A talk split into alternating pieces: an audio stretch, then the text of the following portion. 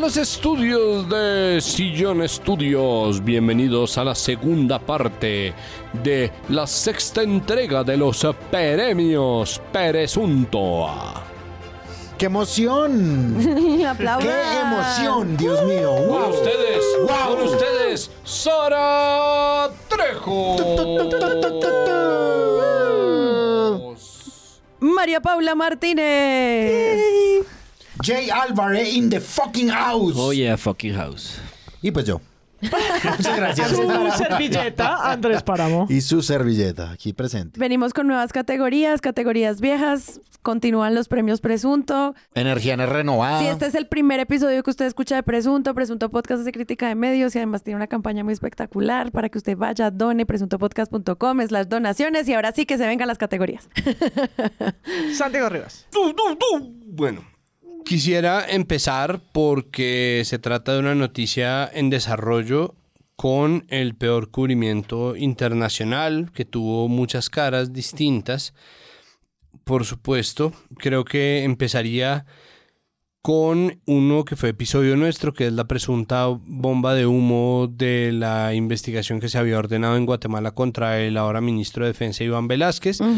Eh, se Wow, trata de un cubrimiento en donde medios como Semana y Blue Radio afectos a cualquier cosa que le moleste al gobierno Petro y creo que el problema más allá de la posición que tomen que es pues quitándole por supuesto la mala fe evidente en muchos de sus cubrimientos, notas, títulos y sobre todo la desinformación aleve en la que incurren a menudo, pues es válida, es decir, uno puede estar en contra del gobierno y ya, uno puede ser de derecha y ya, pues el problema es realmente no eso, sino faltar a sus deberes como periodistas, pues el problema está en que compraron de plano las acusaciones completamente infundadas, que incluso una gran porción de la derecha dijo que eran infundadas por parte de un fiscal en Guatemala que pretendía enlodar el nombre del ahora ministro de Defensa colombiano por unas investigaciones acerca de corrupción al interior del Estado guatemalteco realizadas por el mismo Iván Velázquez, que por eso tiene el nombre que tiene, por ser además quien lideró investigaciones por la parapolítica, mejor dicho, se trata de, de un, de un nombre de especial eh, respeto y pues ahí está quienes cayeron, Blue Radio específicamente, citando, sobre todo citando de plano lo que hemos denunciado, pues lo que hemos señalado hace seis años casi que estamos haciendo este podcast, en donde se coge el testimonio de una fuente y se pone como título, ¿no? Iván Velázquez estaría implicado en corrupción en Guatemala, comillas. Dijo un señor. Dijo una persona, exacto, dijo tal, dijo fulanito. Bueno, mi segunda es eh, El Milagro de Bukele, portada de semana con en- ensalzamiento de, del modelo buquelista con absoluto omisión por la importancia de los derechos humanos, porque pues, se han vuelto una ficha móvil para aquí y para allá.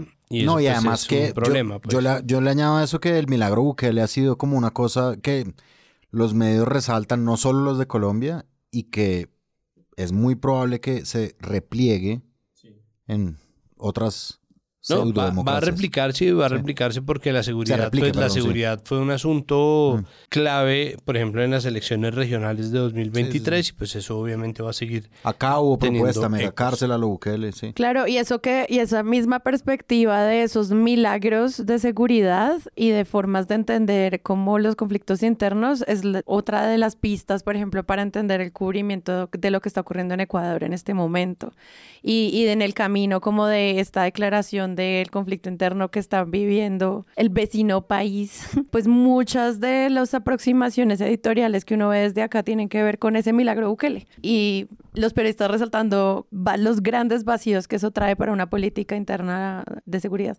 Pues es que además el periodismo más que prescriptivo debería ser descriptivo, es decir, mirar lo que está pasando, enunciar lo que está pasando y lo que se pretenda vender como una solución sencilla a problemas muy difíciles de solucionar debería ser tomado de plano como una mentira. Sea esto la mano dura a ultranza, sea esto el agua de cáscara de piña, ambas además protagonistas del feed de semana. Y una cosa, perdón, para esta portada del Milagro Bukele, es que además muchísimos periodistas de El Salvador le hicieron a semana fact-checking y le dijeron qué pena contigo, Total. pero muchos de los datos que ustedes están planteando, como planteen su línea editorial, háganlo. Pero si lo van a, si lo van a poner con datos, no mientan. Entonces, no sé, Oscar Martínez del Faro y otros periodistas hicieron muy claros los números de cuáles eran los terroristas capturados versus las víctimas capturadas sin ningún tipo de seguimiento. Y a eso le hicieron mucho trabajo de verificación en el cual Semana se le probó que estaba simplemente haciendo un sesgo no verificado. No, para sumar aquí, porque esto es una eh, nominación que yo también tengo, pues es que en el fondo esto es una eh, eh, narrativa de legitimación de una derecha que se cansó de que todo el mundo tenga derechos. Ah, sí. Y entonces esto es un poco la, la respuesta a, esa, a ese despertar woke que ellos llaman. Y es un poco la idea, no, la verdad es que nosotros pensamos que los derechos no deberían ser para todas las personas, no deberían ser para los criminales. El problema es que en este tipo de estados quien determina quién es el criminal es una eh, organización que es el gobierno en donde no hay independencia de poderes y el poder judicial ha quedado anulado. Entonces la verdad es que es bien, bien denso. Pues es que tomar a priori la posición de quien está en el poder, un poco a lo de Ana Saray Giraldo con Van Camps, pues es un error, comunicado ¿no? Que eso, ves, se me quedó en económico, Nos estamos pero... adelantando, yo lo tengo. No, ah, bueno, ¿Ah, sí? pero, Ah, pero ese- bien. ah, es Atunes. de este, no, es de No, es finales del año 28 de diciembre. Entonces, Le eh, cupo por dos días. entró como 48 Indiana horas. Jones jalando el sombrero a la salida. Sí. Pues es que este tipo de, de milagros, pues es un poco, ¿no? Cuando, cuando pasa en otras circunstancias, todo el tiempo, toda la gente se pregunta, ¿cuánto cuesta esto? El milagro de Bukele, ¿cuánto cuesta? ¿No? Y creo que eso es una pregunta que es válida, por supuesto, siempre. ¿Cuánto nos está costando la imagen de un político en uno u otro sentido? Si es la imagen de un político que salva a la gente de tal o cual calamidad social a costa de la inversión, a la gente le puede parecer bien o mal, pero el costo tiene que estar visto de forma transparente. Cuando se trata de una persona que se pinta como el salvador de la seguridad, tendríamos que ver cuál es el costo en libertades individuales, en plata, en tiempo y cuáles son los resultados verdaderos y pues, por supuesto además esto mediado por una crisis de censura a la prensa de la cual es víctima Oscar Martínez, el medio El Faro, que se han hecho pues famosos gracias a que hay buen periodismo internacional, pero este no es el caso. Dentro del periodismo internacional también están un par de portadas de semana eh, apoyando candidatos en elecciones en otros países. Está eh, la portada de Núñez Feijó previo a las elecciones en España, en donde finalmente la derecha de oposición no logró configurar un gobierno y quedó eh, abierta la posibilidad una vez, una vez más para que Pedro Sánchez configurara un gobierno mm, que cada vez es menos de izquierda y cada vez es un poco más como el petrismo, y otra que era una portada apoyando la fuerza de Javier Milei, candidato libertario de ultraderecha que terminó ganando las elecciones presidenciales en Argentina. Argentina. Mm. Y finalmente, pues el, cu- el- el- mi, mi última nominación, eh, cronológicamente además, y mi voto, y ahí arrancamos las votaciones, pues es al cubrimiento en general que se hizo desde el 7 de octubre del ataque eh, terrorista realizado por el grupo integrista islamista Hamas en territorio israelí y la posterior contraofensiva de Israel que ha derivado en lo que a falta de verdad de un mejor término que piden muchos de los que llaman a la entre comillas moderación frente a este tema es un genocidio, una limpieza étnica, una serie de crímenes de guerra cometidos por el Estado israelí que nosotros tuvimos apenas una oportunidad de cubrir, pero que ha sido un conflicto que ha sido mm, cada vez menos un conflicto y más una avanzada violenta contra población civil que ha traído consigo muchísimos cubrimientos francamente vergonzosos, de nuevo por la mala costumbre de aliarse con el poder que para mí es la antítesis de lo que corresponde al buen periodismo y que tiene para mí su resumen más claro en una presentación estadística que hizo hace meses ya Noticias Caracol, en donde de plano, en la pantalla, en la misma pantalla, en el mismo cuadro, en, en- la misma tabla estadística, llama a los israelíes víctimas de asesinato y a los palestinos muertos. O sea, a los israelíes los asesinan y los palestinos mueren. Que mueren porque quedan cruzados en el fuego de las bombas. Y en esto incurrieron el Y no colombiano. pasa solo, exacto. y- no, internacionalmente y también, los medios Ah, no, pues, norteamericanos, BBC, el New Times, el. New York Times. Que esto despierta mucho en la gente esta capacidad de análisis, de contraste y decir cómo es posible que en el mismo titular, en el mismo frame, los hagan de manera tan distinta. Es una absoluta locura y yo creo que y eso creo que es lo peor del periodismo internacional colombiano, es que nosotros un poco le pedimos permiso al periodismo hegemónico occidental Para para, ver cómo se pueden cubrir. Entonces yo creo que en cuanto vieron que el New York Times estaba evitando, como está evitando toda la prensa estadounidense, cubrir el asunto en Palestina, eh, pues decidieron optar por la misma tergiversación de términos y por el mismo eufemismo que termina siendo doblemente violento. Entonces, por supuesto, ese es mi voto porque no puede ser eh, que además muchas veces en nombre de hacerle contrapeso al gobierno Petro se opte por obviar o por omitir el hecho de que está ocurriendo un genocidio. Es como si uno por ser petrista decidiera apoyar a Rusia simplemente porque es petrista. Eso es una estupidez gigantesca que mucha gente está cometiendo también en este país. Y revisar en qué lado de una discusión o frente a qué poder o cuál es el mapa por una situación es algo que puede hacer cada persona en su casa, en su foro interno, pero los medios pues tienen una doble responsabilidad y no son consumidores que pueden optar o no por usar un pitillo. Ellos tienen que tomar una opción que de verdad los ponga del lado de la información y del lado de lo que está claro. Y la ley internacional pues es clara frente a lo que son crímenes de guerra. Me Mi sumo voto. a ese también. Yo también me sumo al voto de, de Gaza, no podría no tenerlo. Me sumo, sí. todo esto que ustedes también dicen, pues también recae en la forma en la que se cubre eh, las acusaciones más graves de genocidio que hace Sudáfrica frente a la Corte Internacional de Justicia en La Haya. También cómo se cubre y cómo se comprende y cómo se le da contexto a la defensa de Israel y de qué manera también se empiezan a ver como las posturas políticas del mundo alrededor de esto. O sea, es como algo demasiado grande que hay que cubrir con mucho cuidado porque hay demasiadas personas asesinadas y lo está pasando ante nuestros ojos. 25 mil personas. Creo que ya Es están por las devastador. 30 mil y esto es un, es un tema devastador que mm, pues finalmente se construye con las narrativas mediáticas. Entonces pues tiene un montón de cosas.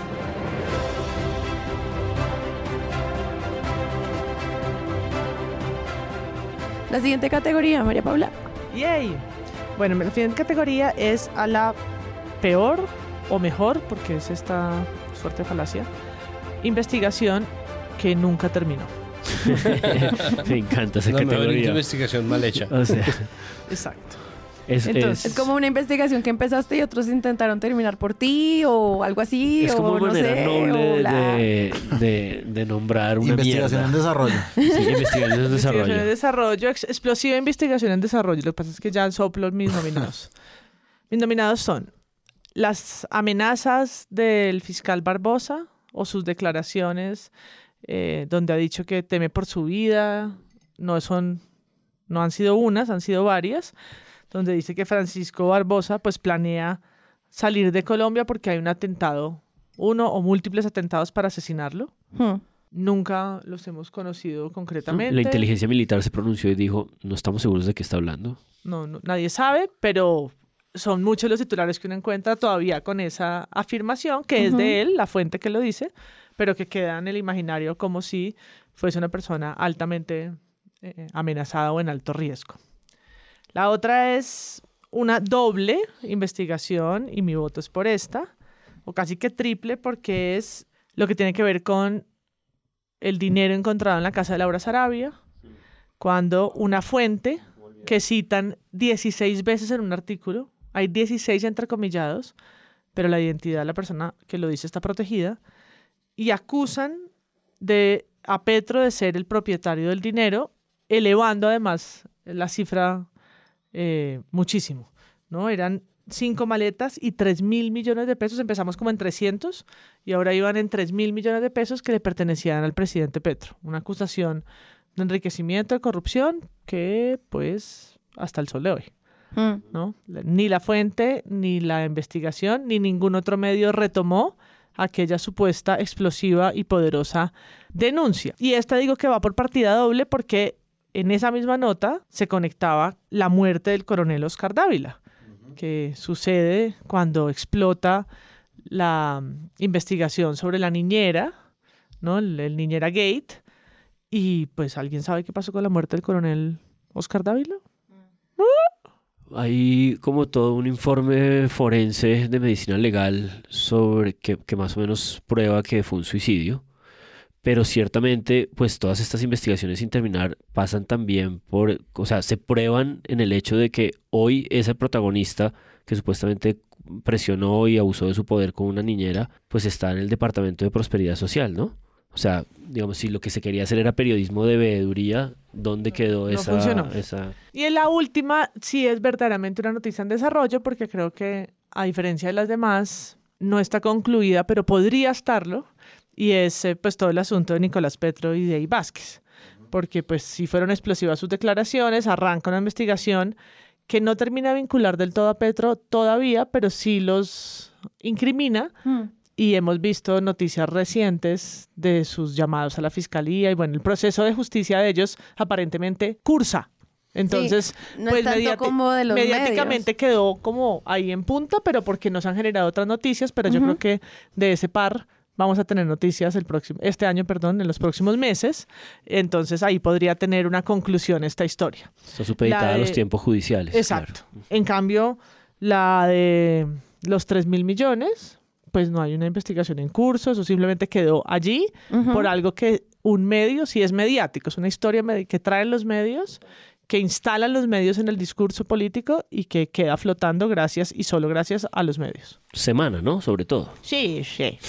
Eh, mi nominado es esa, 3 mil millones del precio.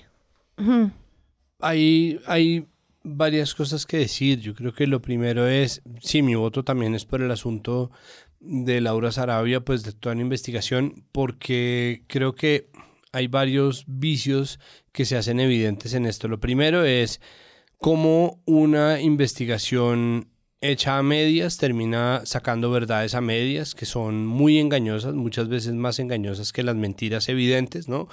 Eh, a veces cuando son mentiras a leves como el nuevo centro uno dice, no, pues esto es absolutamente ridículo y estúpido y pues quién creería en esto, pero cuando se trata de noticias en donde hay un abuso de poder eh, real, más allá de lo que uno pueda decir en el discurso, las maromas que uno puede hacer para ser abogado del diablo, pues hay un abuso de poder real, pero la instrumentalización de estas noticias y la búsqueda de un medio de configurarse en oposición política, porque es que una cosa es uno ser un medio de oposición y hacerle investigaciones y estar en contra de y que no le guste el gobierno, otra cosa es volverse un cuerpo de la oposición política, de hacer propaganda y decir mentiras en la cara de la gente para generar unas consecuencias políticas específicas, pues terminan obviamente traicionando la labor de semana que es la de hacer preguntas y la de hacerse preguntas. El hecho de que Vicky Dávila esté urdiendo o esté, perdón, esté replicando conspiraciones según las cuales el coronel Dávila fue asesinado sin tener las pruebas de y sin tener un informe de medicina legal, solamente prueba que ella está apelando a una audiencia que le va a creer a ella, no importa si lo que dice es verdad o mentira, y eso es la muerte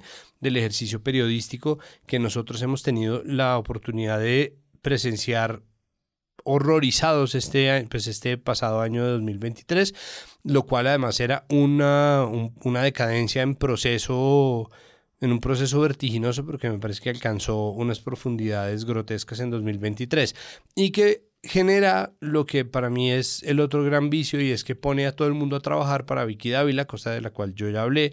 De esto hablamos en la pelea de Daniel Coronel versus Vicky Dávila, en donde terminan medios haciéndole la investigación a semana también, donde termina generándose una especie de nuevo formato, ¿no? En donde, por ejemplo, Caracol también incurrió poniendo investigaciones en donde información no corroborada o no contrastada con fuentes del otro lado se publicaba solamente para generar correcciones por parte de RTBC, que pues de nuevo en su modo full propagandístico también genera un sistema en donde la gente simplemente no confía, pero pone por ejemplo también analistas y periodistas como Olga Lucía González a hacerse preguntas acerca del suicidio del coronel Dávila, que son perfectamente válidas, pero que por la opinión pública fueron leídas como una manera de hacer propaganda contraria al gobierno Petro y todo el mundo termina en esa colada y lo que termina haciendo es dañando, envenenando completamente el entorno mediático y el ejercicio periodístico y creo que eso es lo que termina siendo mucho más grave, que tiene un impacto macro que nosotros no estamos terminando de calcular porque esto es una discusión que sigue en curso, es una discusión que como dice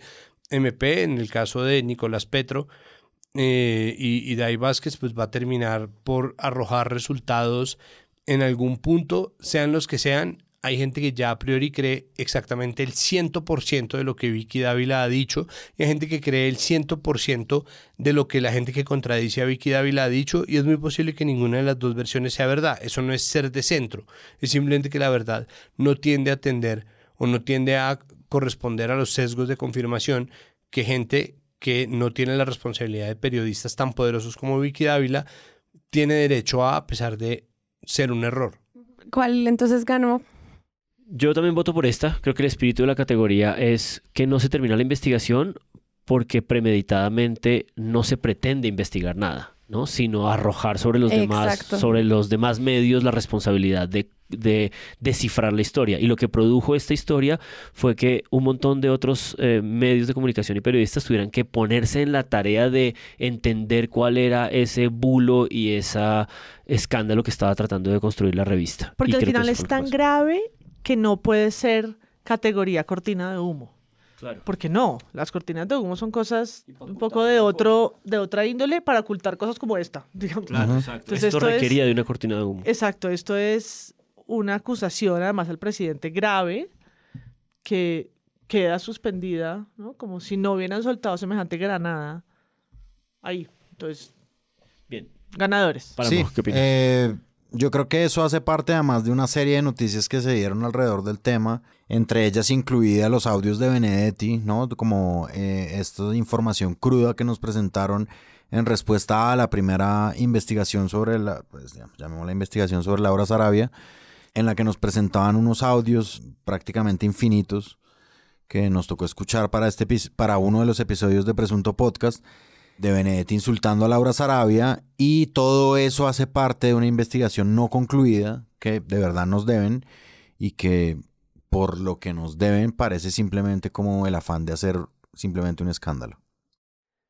Felicitaciones, revista Semana. Sí, Lo has hecho otra vez. Lo increíble, has lo hicieron muy bien. Lo has hecho. Has empezado una investigación y no la has terminado con... Ganaste en tu sección de mejor, por- mejor peor portada semana, porque es solo tuya, pero en esta también ganaste.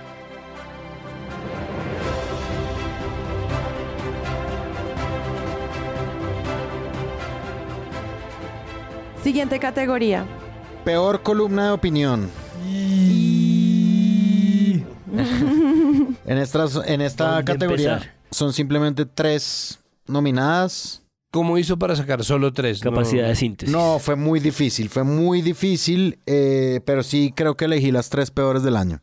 Con El dolor del alma y una ganadora, además de una... Uy, pero no la declares así tan rápido. No abras la categoría y la cierres al tiempo. No, no, no, yo no las... No, fue ganadora de otra categoría de Ah, cosa positiva de periodismo. La carta abierta al presidente Gustavo Petro por María Jimena Duzán. Es- esta es una columna que se publicó en Cambio. Colombia sobre la que sobre la que discutimos ampliamente en un episodio de Presunto Podcast eh, sobre el periodismo de opinión, las fuentes que, que existen, los hechos sobre los que se hablan y además una también pequeña polémica, no fue pequeña, fue gigantesca polémica que desató en todas las mesas de opinión de este país sobre una presunta, eh, ahí sí es cierto, con resaltador y todo, adicción del presidente Gustavo Petro, Esa es otra investigación no concluida en ningún lado. Sí, que está en la columna de opinión de ella. Nuevamente, repitiendo, está el control a Francia Márquez y su viaje a África, un safari costosito de María Andrea Nieto. Segunda nominación. Lo explicamos en la edición anterior, en el primer episodio de estos premios presuntos. Y el señor Felipe Zuleta Lleras, que, que es increíble que todavía tengo una columna de opinión. La columna se llama ¿Cuál paz total? Y yo simplemente de esa columna quiero rescatar un pedazo que dice, los colombianos tenemos que hacer algo para detener a este guerrillero amnistiado que 11 millones de insensatos llevaron a la presidencia y muy rápidamente, antes de que sea demasiado tarde. Esas son las tres nominadas de esta edición. No, pues María Jimena. Uy, pero le vamos a dar un premio antipremio a María Jimena Duzán. Mi voto Sí. es por María Jimena. Pues es que además, para mí sería más obvio que María Jimena tuviera claras las reglas de cómo funciona esta cosa, lo que es una información dada a medias que por las razones que sean no terminó de dar, pues fuera porque no la tenía o porque no se la confirmaron al final o porque de verdad estaba tratando de vender un curso por suscripciones o por la razón por que sea. que tomó esa decisión es una decisión que ella tendría que tener perfectamente claro cuáles eran las implicaciones y sí, yo voto por María Jimena. Yo también voto por María Jimena, pero quiero decir que la columna de Zuleta es espantosa. Dice frases como esta, con esa diarrea mental que lo caracteriza, se refiere al presidente Petro, que seguramente se le ha producido su adicción al café, entre comillas, pésimo chiste, hay que decirlo sin tapujos, estamos en manos de un demente que está a la cabeza de otros enfermos mentales, como el desquiciado ministro de Relaciones Exteriores, señor Leiva. Me parece que tiene muchos problemas de, muchas índole, de mucha índole, eh, los adjetivos y las comparaciones que usa para criticar la gestión del gobierno. Siendo que eso se desprende de la columna de María Jimena. Ah, por lo del café, sí, sí, sí. Sí, por lo del café y por los Sí. enfermos mentales, todo, todo mal. Sara, ¿tú por quién votas? No, yo me había dicho que por María Jimena, sobre todo porque esas conversaciones sobre la forma en la que se confunde la información con la opinión, que la hemos discutido tantas veces, como las columnas de opinión tienen ese nivel de protección, también tienen que tener como ese nivel de revisión de impacto de lo que puedes estar diciendo. Todo el mundo puede opinar lo que quiera, pero si tienes una voz que realmente influye, hay que tener cuidado con las cosas que luego no se pueden comprobar, al menos no en el corto plazo de tu columna. Hay una cosa de esa columna que a mí como que todavía me, me resulta enigmático y es la línea del tiempo. Es que esta columna no es una columna que abre esa discusión. Esa es una discusión que llevaba meses. Ya había Mm. pasado los informantes. Si no había chiva, pues. Ya había pasado, ¿no? Entonces, este formato de... Porque, porque es como que usas el formato de carta íntima para lo que supuestamente podría ser clausurar, ¿no? Como, bueno, ya todos sabemos que tienes una adicción, entonces eh, ríndete y decláralo, busca ayuda. Cuando no está cerrando nada porque no tiene ninguna evidencia, ninguna cosa. Entonces me parece que como que eh, otro agravante es como su lugar en el tiempo en esta conversación. Su lugar tardío en el tiempo. Bueno, segundo premio para María Jimena Duzán acá en Presunto.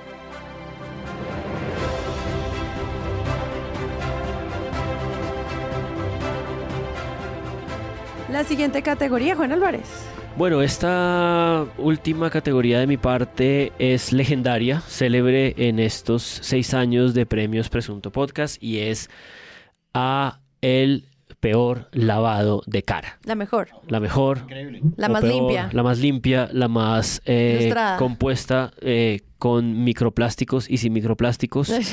a el peor lavado de cara. Y el primer nominado a esta categoría legendaria es, por supuesto, El Milagro Bukele. Portada, reportaje, nota, eh, entrevista eh, que ya comentamos en el episodio anterior. Un esfuerzo por encontrar eh, en el populismo punitivo un paradigma eh, de derechas eh, antiderechos en medio de un gobierno de izquierdas.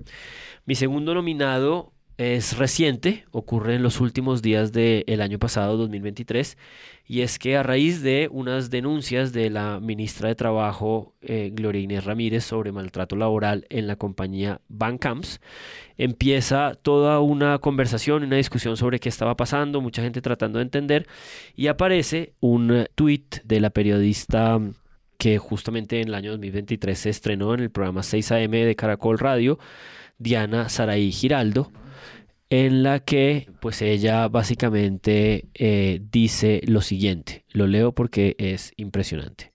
Nos ofrece el comunicado de prensa de Bancamps, pero sobre todo con este tuit. Parece que las declaraciones de la ministra no tienen ningún sustento. Alguien le tuvo que pasar información errada. Gran riesgo reputacional para la empresa con estas afirmaciones. Es decir, son tres frases, tres ideas que son exactamente las ideas de cuidado y de damage control reputacional que la empresa quisiera que un periodista dijera, con lo cual pues se convierte más en una relacionista pública que en cualquier otra cosa. Hay como una larga charla en Twitter sobre los periodistas que la, le hicieron el reclamo. Exacto, esto produjo una Que obviamente muchos de esos reclamos eran muy violentos y muy fuertes, pero eh, al mismo tiempo es lo que estamos pidiendo acá, es las declaraciones directas de las oficinas de prensa, hay que cuestionarlas. Lo hemos dicho un montón de veces. Entonces, esa pregunta de entonces, ¿cómo así que los primeros que me atacan son los periodistas? Qué dolor. Al mismo tiempo es como precisamente es lo que estamos buscando acá, que hagamos reflexión de estas preguntas. No sé si lo dijiste en tu medio o en tu plataforma privada como con tu nombre en Twitter, pero al mismo tiempo a mí me pareció muy interesante cómo eh, esas preguntas sobre, ay, es que los periodistas ahora me atacan, se sentía tan nuevo como siempre lo hemos denunciado, como, Claro. ¿por qué nos estamos pisando la manguera, te colegas? Y es como, porque Total. vale la pena, Total. vale la pena discutirlo. Pero es que además termina en algún punto trina como, no, es que aquí, aquí se aclara, ¿no? Que hubo mujeres que optaron por usar el pañal, ¿no? Es como la maroma discursiva de decir, ¿no? Es que hay mujeres que optan por usar el pañal es como nadie opta por usar el pañal. Mm.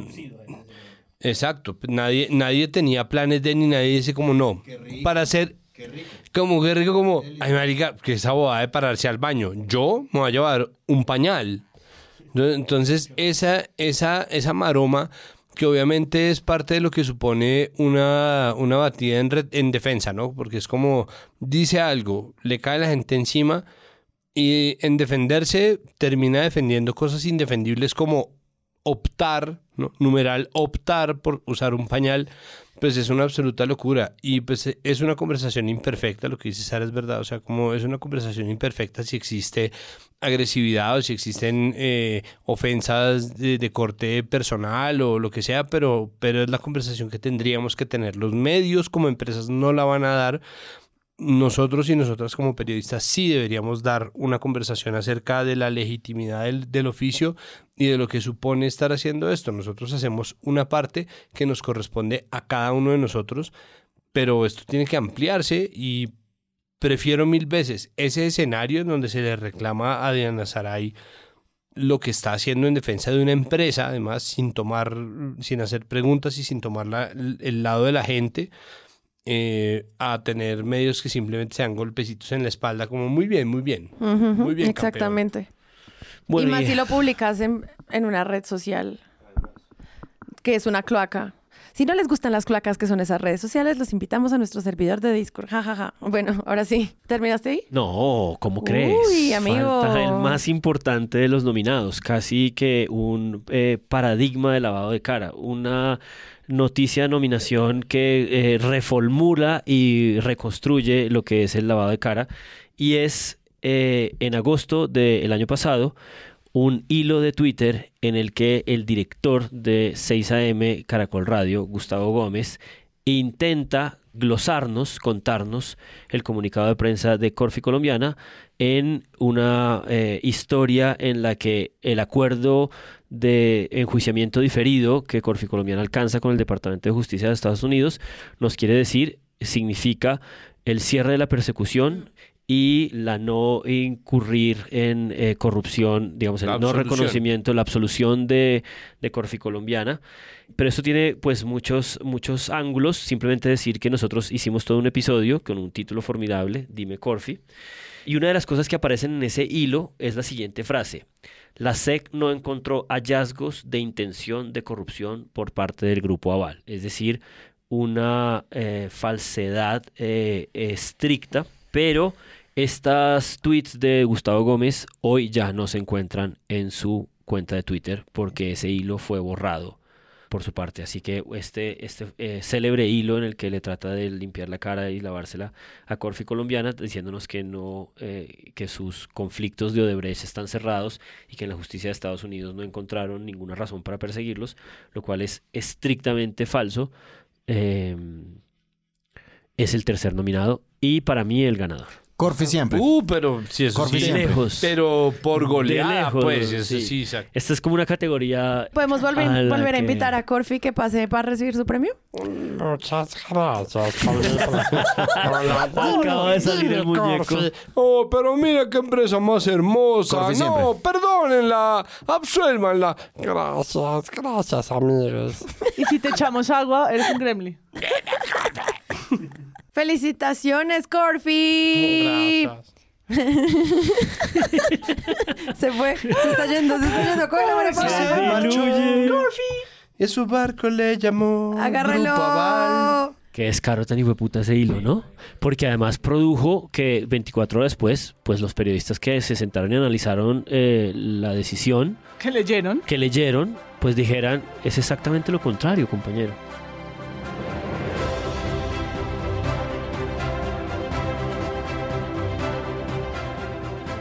Mención honorífica al buen periodismo.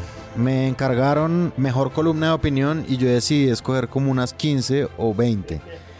Que todas hacen parte de un especial del espectador muy inteligente, muy propicio para un país como Colombia, que se llama Cambié de Opinión.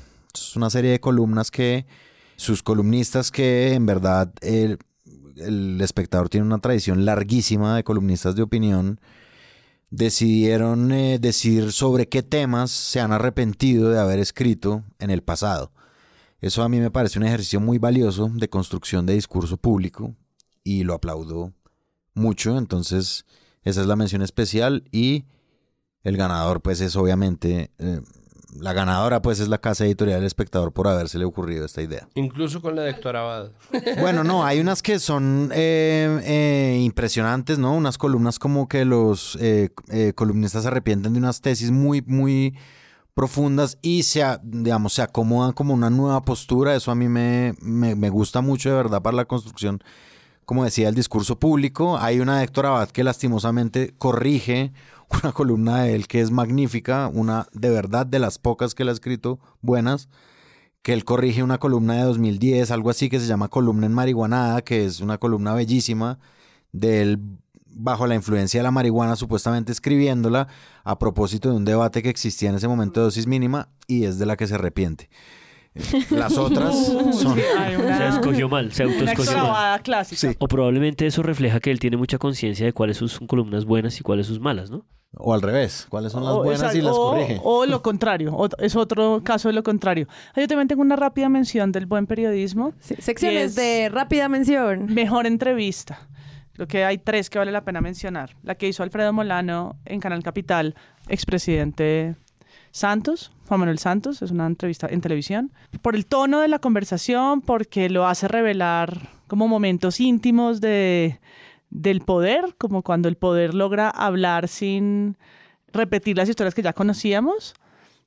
Y porque se vuelve realmente, eh, en diciembre tuvo mucha circulación esa entrevista, eh, porque también revela como las dos caras de su gobierno, cuando él fue presidente, pero también hace mención a cuando él fue ministro en el gobierno de Uribe, un tema que al presidente Santos no le gusta hablar mucho.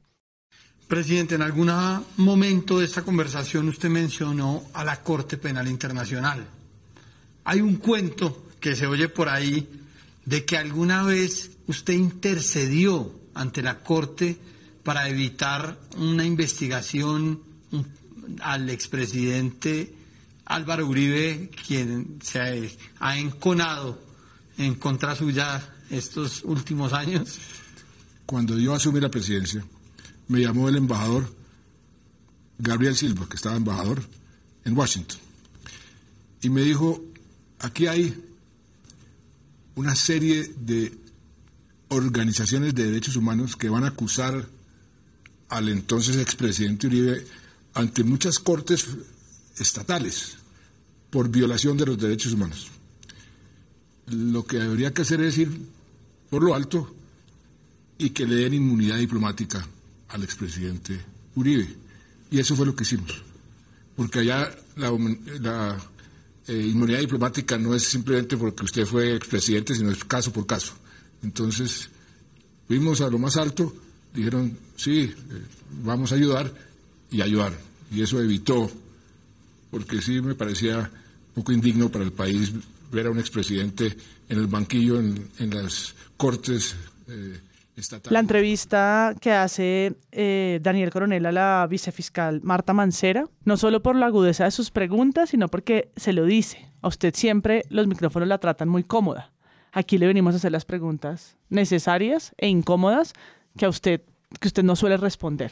Y todo el tiempo, a pesar de que ella trata de desviar la conversación, de salirse a responder otra cosa, Coronel todo el tiempo la devuelve y la devuelve y la devuelve a la autopista le que es. dijeron a usted que el señor coordinador de CTI en Buenaventura estaba involucrado en actividades ilícitas? La, la pregunta es sencilla. ¿Se lo dijeron o no, se lo dijeron, señora es sencilla, coronel, también. Primero, el que lo hayan dicho, lo hayan dicho, no tengo ninguna responsabilidad. Ahora, lo que sí Ah, es decir, usted puede enterarse de un delito, señora vicefiscal, y no hacer nada. Eh, mire, vuelvo y le repito. Señora vicefiscal, yo entiendo que a usted le gustaría que le hicieran unas preguntas, pero es que esta es una entrevista de verdad. El momento de que le hicieran las preguntas que a usted le gustaran ya pasó y ahora yo tengo el deber de preguntarle lo que la gente tiene el derecho de conocer. Quiero preguntarle, señora vicefiscal, ¿usted tiene familiares suyos en la fiscalía? ¿Como funcionarios de la fiscalía? ¿Qué tiene que ver eso, señor eh, coronel, con relación al hecho concreto? Nada. Esto lo que Tiene hace que- es seguir... Señora vicefiscal, le ruego que me conteste. Frente, frente a Le- mi ejercicio. No, no, Le ruego que me conteste, señora vicefiscal. señor. ¿Tiene usted, sí o no, familiares colocados en la fiscalía? Mire, yo no he nombrado a nadie. Eh, Acuérdese que esa facultad no... Y la última es una que se llevó el premio Simón Bolívar, que se llama El, feminismo me ayudó a ponerle nombre a las cosas que me indignaban, que es una entrevista que hizo Vorágina en cabeza del eh, Laila Ushihab a Ana Cristina González Vélez del movimiento Causa Justa, que me parece que es al tiempo un reconocimiento de, de, pues, de este movimiento y de lo logrado con la sentencia sobre el aborto para todas las mujeres en Colombia, pero es un una entrevista que logra hacer un perfil periodístico en una conversación muy grata y muy bien armada, llena de datos, de contexto, de análisis político, pero desde la historia de vida muy bien logrado. Que es lo que, claro, lo que haces todavía. Ella me preguntó en un momento, ¿usted qué quiere hacer? Porque yo no le puedo buscar reemplazo cada semana, porque yo empecé a viajar, yo hacía consulta y ayudé en Profamilia. a Consulta montar- como de medicina general. sí, yo, a mí me contrataron en Profamilia para montar un servicio eh, móvil de prestación de salud reproductiva para las zonas más pobres y marginales de Bogotá. Y ese programa lo armé yo, la parte, digamos, educativa, y yo iba en un carrito a prestar los servicios y empecé a viajar al mismo tiempo porque esto coincidió con la década de las conferencias de Naciones Unidas y a mí me invitaron como a ser parte del proceso de la Cuarta Conferencia Mundial sobre la Mujer y empecé a viajar y ahí María Isabel me preguntó, ¿te toca elegir? Que eso es muy interesante porque en el caso de esta, de esta fuente, ella ha dicho muchas veces esto. O sea, estas entrevistas han ocurrido mucho porque Causa Justa pues está dando la pelea desde hace mucho tiempo y poder como encontrar el quiebre con una persona que ya tiene un discurso claro, creo que también es el reto como de esta periodista cuando hace esta. Qué chévere. Y yo quisiera aprovechar esta sección de nombramientos para la portada de El Espectador, en la que Impresionante, sí. Tremenda portada. pues eh, escriben en el, en el marco, en el marco del aniversario de la muerte de Pablo Escobar, ellos toman una postura política como pues un medio, que lo hablamos en, en su episodio, también como misma víctima directa de estos crímenes, en donde se enfocan en las víctimas como nombre tras nombre. Y pues es escalofriante que lo hayan puesto de esa manera, es muy bello y muy respetuoso. Y quisiera hacer esa mención para que no se vaya el espectador sin su, sin su reconocimiento del jurado.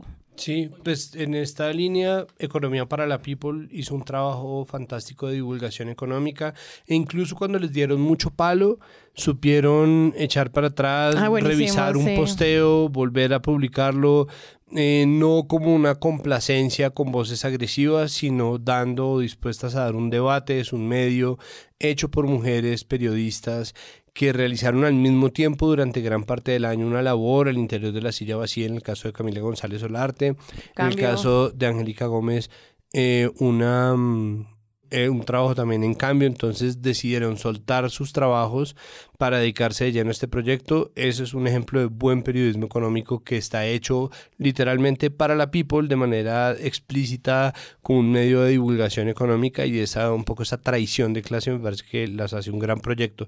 Y en periodismo internacional tuvimos la fortuna de contar con muchas cosas, obviamente el hilo que es pues es es panamericano eh, que es un gran proyecto de periodismo y también está la gente del país América Colombia encabezado por Juan Esteban Lewin pero también conformado por muchas voces que hicieron un trabajo que me parece sobresaliente sobre todo de cara a un cubrimiento muy acelerado de los asuntos en Gaza que incluso cuando cayeron en lo que se suponía podían ser imprecisiones o cuando se les acusó de tener un discurso demasiado complaciente con el Estado israelí, supieron pararse firmes en la defensa de una ley internacional que de nuevo es clara. Entonces, buenos ejemplos sí existen.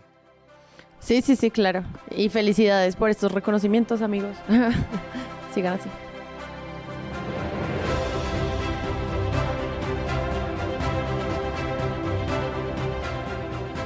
Yo tengo una categoría más y es la categoría de peor periodismo de género.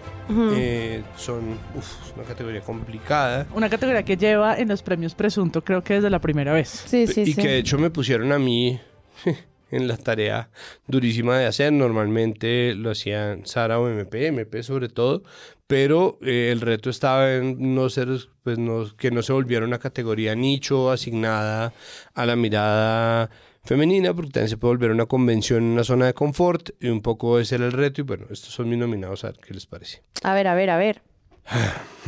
Ya entregamos un, un- un premio a eso sin nombrarlo. Sí, Cuando hicimos la peor entrevista, porque también tenía que ver con género, que es la de Camila Zuluaga y Claudia Palacios. Mi primer nominado para mover una agenda que yo mismo he movido en muchos episodios de los seis años, casi seis años que lleva este podcast funcionando, es a un ejemplo específico de Candela Estéreo, en donde están haciendo entrevistas en medio de campaña, poniendo a Claudia López a participar en política, haciéndole una entrevista sumamente vulgar, sumamente machista eh, y utiliza el periodista una frase que dice que no dejó que Petro se lo entierre, el metro.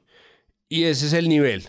Ese es el nivel de la radio popular en Colombia, una vez más, que tendría que ser algo de lo cual el periodismo, porque hay periodistas trabajando en esas emisoras, se encargue como gremio porque es nuestro clasismo el que hace que nosotros omitamos que eso está pasando en las emisoras populares porque nosotros pensamos que el pueblo por ser pueblo merece mierda o que merece simplemente revolcarse en la mierda que se les bote desde las salas de redacción y ese subestimar la inteligencia de las personas pues es un mal sistémico. Ahora, tengo otros nominados como por ejemplo las dos orillas en su cubrimiento del feminicidio de la DJ Valentina Tres Palacios, con titulares como La historia de amor de la DJ Valentina Tres Palacios y John Paulos que terminó en tragedia. No me jodan. Entonces, este construir, esto además es de puro comienzo del 2023, esto es de finales de enero, construir esta idea como del crimen pasional a estas alturas del partido y tratar de venderlo como una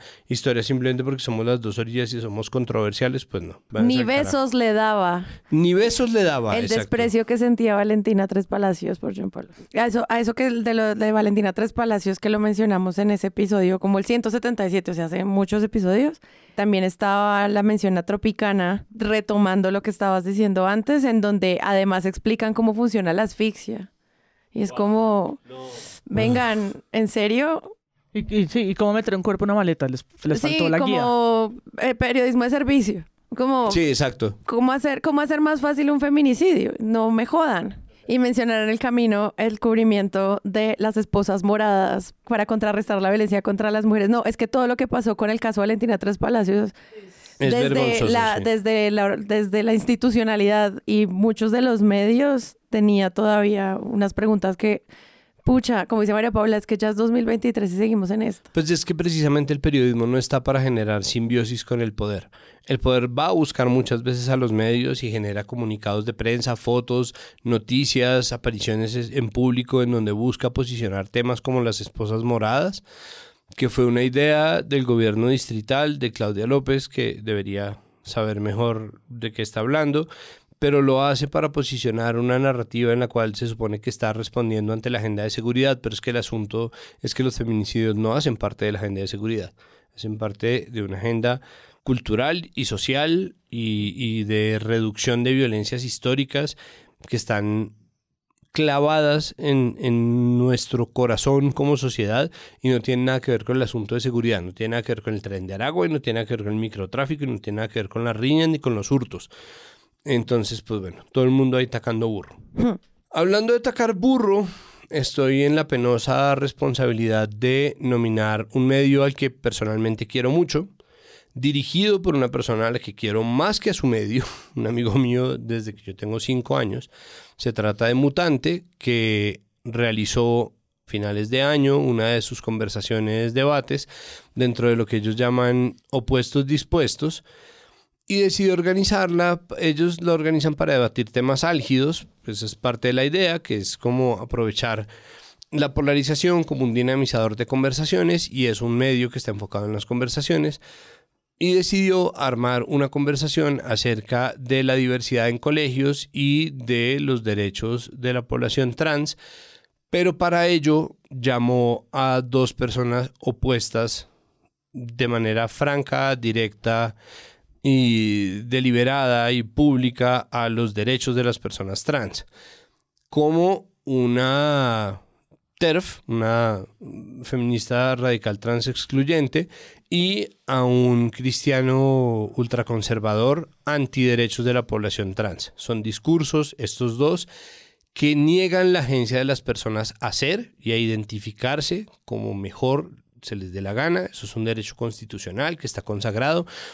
Eh, para empezar, en el artículo 13, derecho a la igualdad, pero también el derecho al libre desarrollo de la personalidad, que ignoran además de paso evidencia científica sobre la cual la disforia no es una enfermedad, es un asunto en donde la experiencia de género es distinta a la prevalencia del sexo corporal, eh, o de la genitalidad de una persona y en medio de esas discusiones, que pueden ser discusiones que a nivel científico sobre la incidencia, la historia y la experiencia corporal de las personas podrían darse, pero que no sirven para construir discurso público y que termina convirtiéndose en otro episodio más de llamar a debatir a un terraplanista contra un astrónomo o poner además en la mitad del fuego cruzado o, permitir que se acorrale a personas que tienen experiencia de vida trans para confrontarlas con discursos que están negando su agencia y la naturaleza de lo que son. Y esa negación del derecho al ser es lo que termina siendo una atacada burro y pues se corrobora mi posición, yo no creo en las malas intenciones, yo creo en las terribles buenas intenciones y es que seguramente buscando dar una conversación más amplia y decidiendo eh, apoyar, se cae en la paradoja de tolerar al intolerante y eso me parece que no se puede tolerar. Y eso, pues lastimosamente, soy yo quien debe entregar esta nominación a Mutante por este diálogo de puestos dispuestos acerca de los derechos trans en los colegios que hay que llegar como a este eh, punto de que tienen que autodefinirse para que se les permita hacer algo que se les debería permitir de cualquier forma. Me preocupa eh, la mente inmadura o maleable de las infancias eh, y que reciban información que puede ser susceptible o que los puede impulsar a tomar decisiones que quizás aún no están listos o listas para tomar. Me preocupa que la educación sexual y la educación en diversidad de género, en vez de tomar una dirección hacia la prevención del abuso y del maltrato, eh, se preste como una propaganda eh, del género. Es que nombraste algo de propaganda. Sé que después sacaron además una serie de piezas en donde como conclusiones, pues obviamente se está hablando sobre la inclusión y sobre políticas que tienen que tomar los colegios mm, esto además ya está puesto en fallos jurídicos para garantizar que la vida de las personas con una experiencia trans no binaria sea una experiencia de vida positiva que esté amparada completamente y cuidada por los entornos de educación. Entonces, pues obviamente, eh, de nuevo, las malas intenciones no son el problema, pero el problema es que no se puede, o sea, las discusiones creo que más vale la pena darlas sobre el cómo que sobre el qué.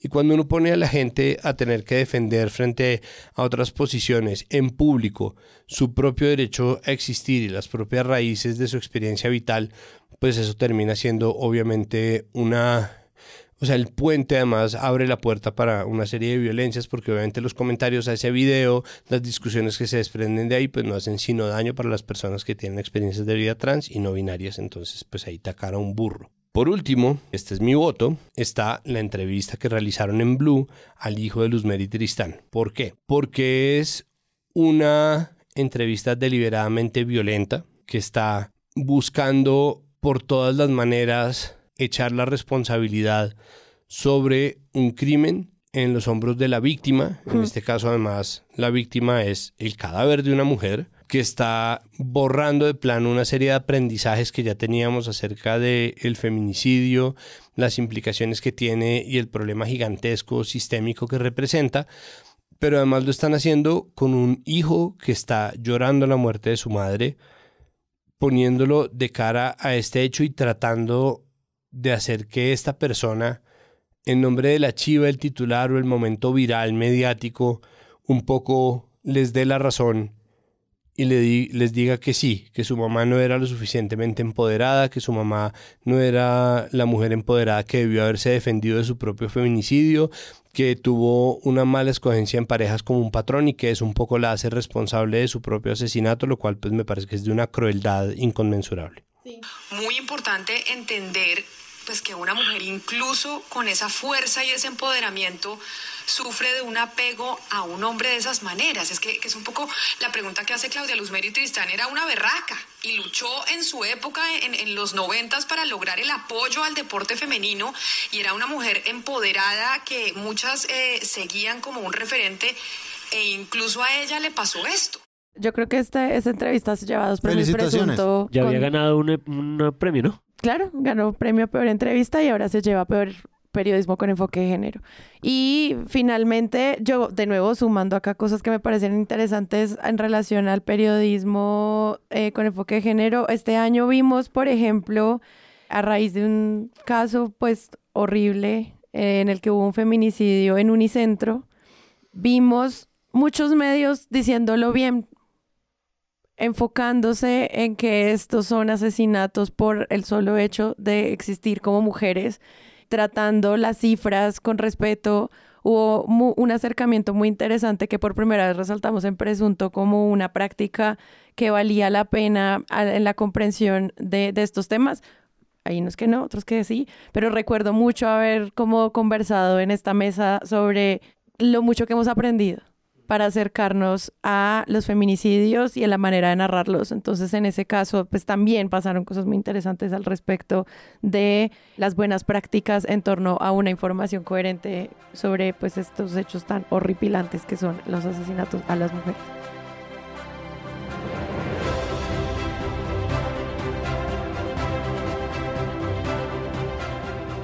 Y para cerrar los premios Presunto, amigos, les traigo mi última categoría. Espero eh, la disfruten, cuéntenme qué opinan de lo siguiente.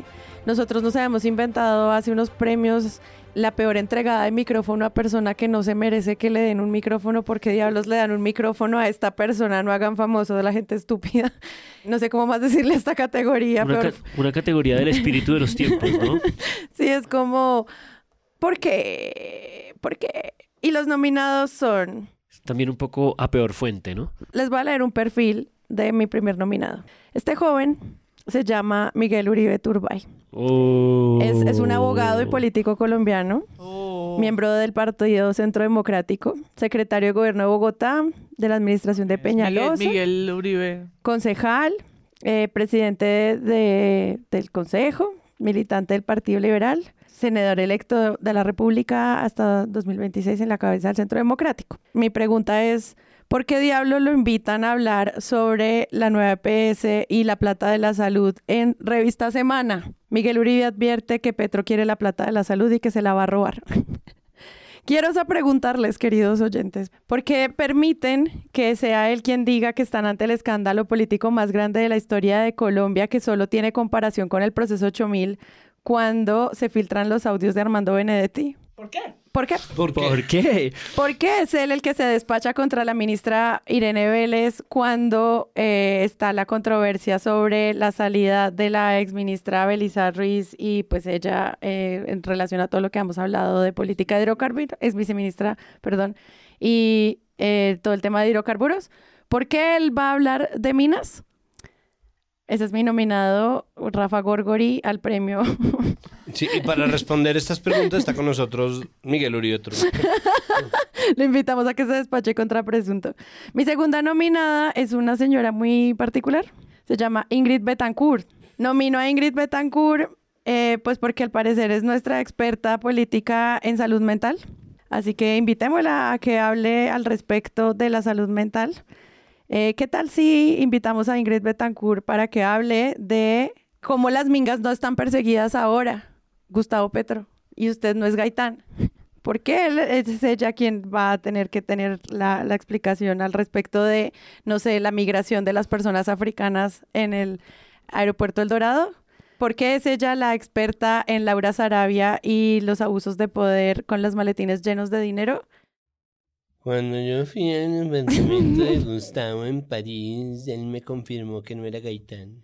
Esas son mis... Despejadas todas las dudas. Iba a nominar también a Germán Vargas Lleras porque, pues, pero él es más que que lo invitaran, era porque, pues, el tipo versado en todo, no solo sabe el horóscopo, sino la reforma política. O sea, Germán Vargas Lleras puede hablar de la reforma política, de la reforma a la salud, de las EPS, del seguimiento al caso Uribe Vélez, de la reforma política, de eh, la crisis en la venta de vivienda, de la paz total, de eh, Salvatore Mancuso, etcétera. O sea, ya sabemos que Vargas Lleras tiene el país en la cabeza, entonces lo, lo estoy nombrando, más no lo nomino, pero pensé en nominarlo. Así que me quedo con Miguel U y con Ingrid B.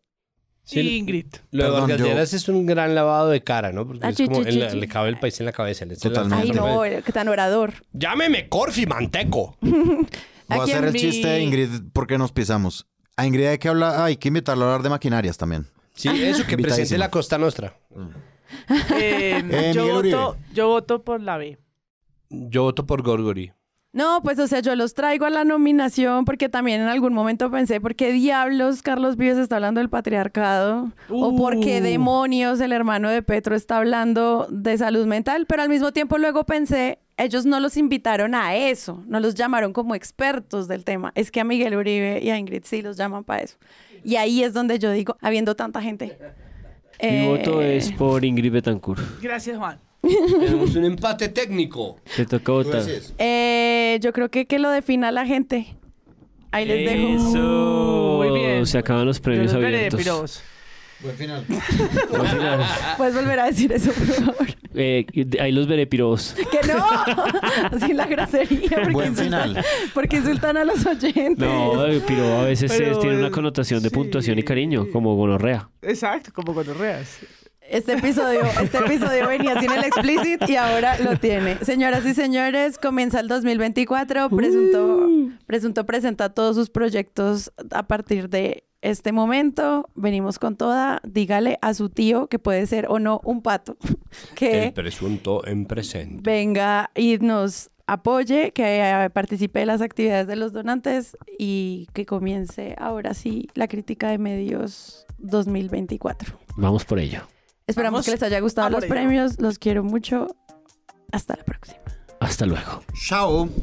Tará,